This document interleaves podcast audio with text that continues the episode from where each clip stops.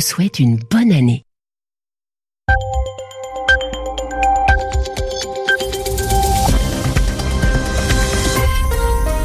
« 21h ici à Paris, 20h en temps universel. Gilles Moreau.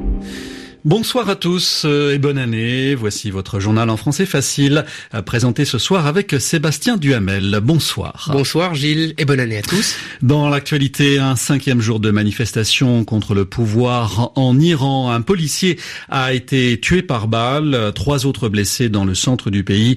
Les États-Unis et Israël encouragent les manifestants. La justice israélienne a retenu 12 chefs d'inculpation contre Aed Tamimi, nouvelle égérie nouvelle figure de la cause palestinienne.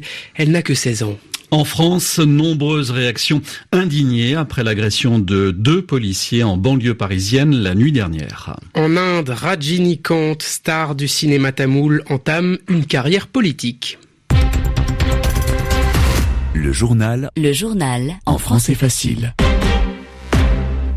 Les manifestations d'opposants se poursuivent en Iran. Elles ont fait aujourd'hui un nouveau mort, un policier tué par balle dans le centre du pays, alors que trois autres ont été blessés. À Téhéran, des groupes de manifestants se sont formés en fin de journée dans le centre de la capitale. Cela fait à cinq jours que les opposants manifestent en Iran. Ils protestent contre les difficultés économiques et plus globalement contre la politique suivie par les autorités. Les manifestations ont débuté jeudi à Mashhad, deuxième ville du pays, avant de gagner Téhéran et de nombreuses autres villes. Et à l'étranger, Donald Trump ainsi que le premier ministre israélien Benjamin Netanyahou ont apporté leur soutien aux manifestants iraniens. Le président euh, américain considère que le temps du changement est venu en Iran. La correspondance de Grégoire Pourtier. Donald Trump a commencé 2018 comme il avait terminé 2017. Avant même 8 heures du matin, il a appelé au changement en Iran. Traduction de son tweet, l'Iran échoue à tous les niveaux malgré le très mauvais accord passé avec le gouvernement Obama. Le grand peuple iranien est réprimé depuis des années, il a faim de nourriture et de liberté. La richesse de l'Iran est confisquée comme les droits de l'homme. Il est temps que cela change. Fin de citation. C'est le même style de message que Trump martèle depuis vendredi et on peut reconnaître sa constance sur le sujet puisqu'il n'a pas attendu d'être président des États-Unis pour avoir ses positions. Ensuite, concernant plus précisément la situation actuelle, les manifestations, les violences, Trump se montre aussi très réactif car en 2009, beaucoup avaient reproché à Barack Obama, son prédécesseur, de ne pas s'être engagé plus vite et plus fort pour soutenir le mouvement populaire d'alors. Mais le président actuel prend aussi le risque d'être accusé d'ingérence. Certains peuvent s'interroger sur le rôle des Américains dans cette crise. En tout cas, tout ça devrait forcément servir à Trump pour continuer de dénoncer l'accord sur le nucléaire iranien, même si, pour rétablir les sanctions contre Téhéran, il aura besoin de l'aval du Congrès américain. Grégoire Portier, New York, RFI. Donald Trump affiche son soutien aux manifestants iraniens. Par ailleurs, il menace de supprimer l'aide américaine fournie au Pakistan. Il reproche au gouvernement pakistanais de ne pas combattre assez le terrorisme. Les États-Unis ont bêtement donné 33 milliards de dollars d'aide au Pakistan ces 15 dernières années, a écrit Donald Trump dans son premier tweet de l'année 2018. Le gouvernement syrien a été remanié. Le président Bachar el-Assad a nommé trois nouveaux ministres. Et il a notamment remplacé son ministre de la Défense dans ce pays toujours en guerre. Le général Ali Abdullah Ayoub remplace Fad Jassem Al-Frej qui était en poste depuis 2012.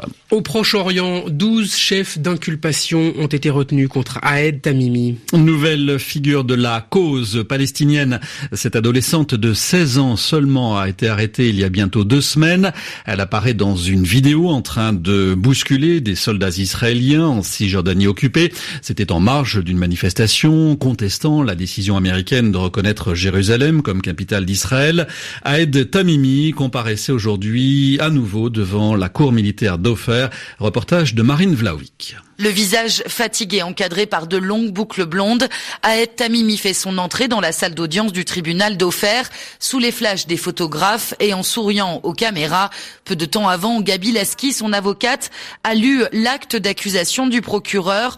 pas moins de 12 chefs d'inculpation, dont agression aggravée pour avoir giflé et bousculé un soldat le 15 décembre dernier, mais aussi agression de soldats et jets de pierre lors de manifestations remontant au printemps 2017.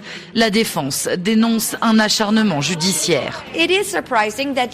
C'est surprenant, elle a été arrêtée pour une raison spécifique, mais les procureurs ont tout fait pour ajouter des chefs d'inculpation, parce qu'elle n'aurait pas dû être inculpée, arrêtée et détenue après cet incident pour autant de temps. C'est sûr à 100% qu'ils essayent d'en faire un exemple, mais ils font le contraire, ils en font un exemple de résistance. La détention d'Aed Tamimi a été prolongée jusqu'à lundi prochain, date à laquelle le tribunal doit décider de suivre ou non les réquisitions du procureur militaire. Marine Vlaovic, offert RFI. Au Mali, le gouvernement va proposer une loi d'entente nationale. Le président Ibrahim Boubacar Keïta l'a annoncé dans son message de fin d'année. Cette loi dispensera de poursuites judiciaires les personnes impliquées dans une rébellion armée à condition euh, qu'elle n'ait pas de sang sur les mains, a expliqué le président. Il a par ailleurs assuré que les scrutins, les votes prévus euh, cette année, en particulier la présidentielle et les législatives, ne seraient pas reportés. En France, maintenant, Gilles, deux policiers ont été sérieusement blessés en banlieue parisienne durant la nuit du Nouvel An. Oui, ces policiers, un homme et une femme, ont été agressés alors qu'ils intervenaient sur le lieu d'une rixe, une bagarre à Champigny-sur-Marne, à l'est de Paris. Euh, tous deux souffrent de blessures au visage. Euh, par ailleurs, euh, plusieurs véhicules, des pompiers, de la police ont été saccagés. Cette agression a provoqué une vague d'indignation sur les réseaux sociaux en France. Le président Emmanuel Macron a promis sur Twitter que les coupables de ce lynchage lâche et criminel seraient retrouvés et punis. Toujours dans le domaine de la sécurité, une nouveauté du premier de l'an en France. Dorénavant, à partir d'aujourd'hui, les agents de sécurité privés peuvent être armés d'une matraque, d'une bombe lacrymogène ou même d'une arme à feu. Euh, le dispositif reste très encadré. Pourtant, il suscite euh, de réelles critiques. Explication Simon Rosé. C'est l'ancienne majorité qui avait voté cette mesure en mars 2017, mais le gouvernement actuel, ministre de l'Intérieur en tête, ne la renie pas le moins du monde. Pour Gérard Collomb, dans un contexte de menaces terroristes fortes, il faut un continuum de sécurité. Entendez par là un dispositif qui va des forces de sécurité publique, comme la police, jusqu'à la sécurité privée, celle que l'on trouve par exemple à l'entrée de grands centres commerciaux. Ces agents peuvent donc dès ce lundi être armés. La plupart du temps, il s'agira d'armes non létales, comme des matraques ou des bombes lacrymogènes mais le décret prévoit également que dans certains cas, ils puissent porter des armes à feu. Pour cela, il faut que leur mission les expose à un risque exceptionnel d'atteinte à leur vie, comme le précise le texte. Les 170 000 agents de sécurité privée en France n'auront donc pas tous un pistolet à la ceinture, loin de là, mais cette nouvelle disposition inquiète tout de même. La Commission nationale consultative des droits de l'homme s'en est par exemple émue, craignant une banalisation de la présence armée dans l'espace public. Elle estime également que la sélection, la formation et l'encadrement de ces agents privés sont très éloignés de celles des forces de l'ordre. Le marché automobile français se porte bien. L'an dernier, les immatriculations, les enregistrements de voitures neuves ont progressé de presque 5% pour franchir la barre symbolique des 2 millions de véhicules vendus.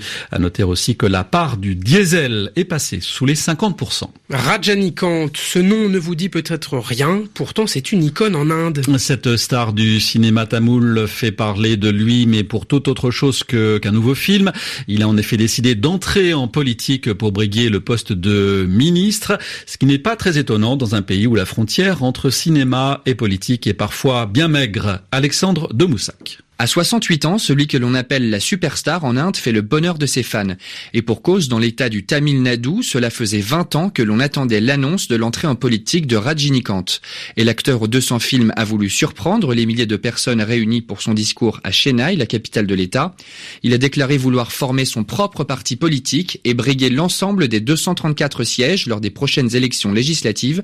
Objectif devenir chef du gouvernement du Tamil Nadu, un poste qui jusqu'à décembre 2016 était occupé par une autre star du cinéma indien, l'ancienne actrice Jayalalita Jayaram, morte d'une crise cardiaque quelques mois après son entrée en fonction. Rajinikanth, c'est donc une superstar du cinéma tamoul. Chacune de ses apparitions au cinéma provoque une véritable hystérie au Tamil Nadu, à tel point qu'à chaque nouveau film de l'acteur, beaucoup d'entreprises offrent un jour de congé à leurs employés, qui de toute façon ne rateraient un tel événement pour rien au monde. Alexandre de Moussac, c'est la fin de votre journal en français facile. Bonsoir à tous.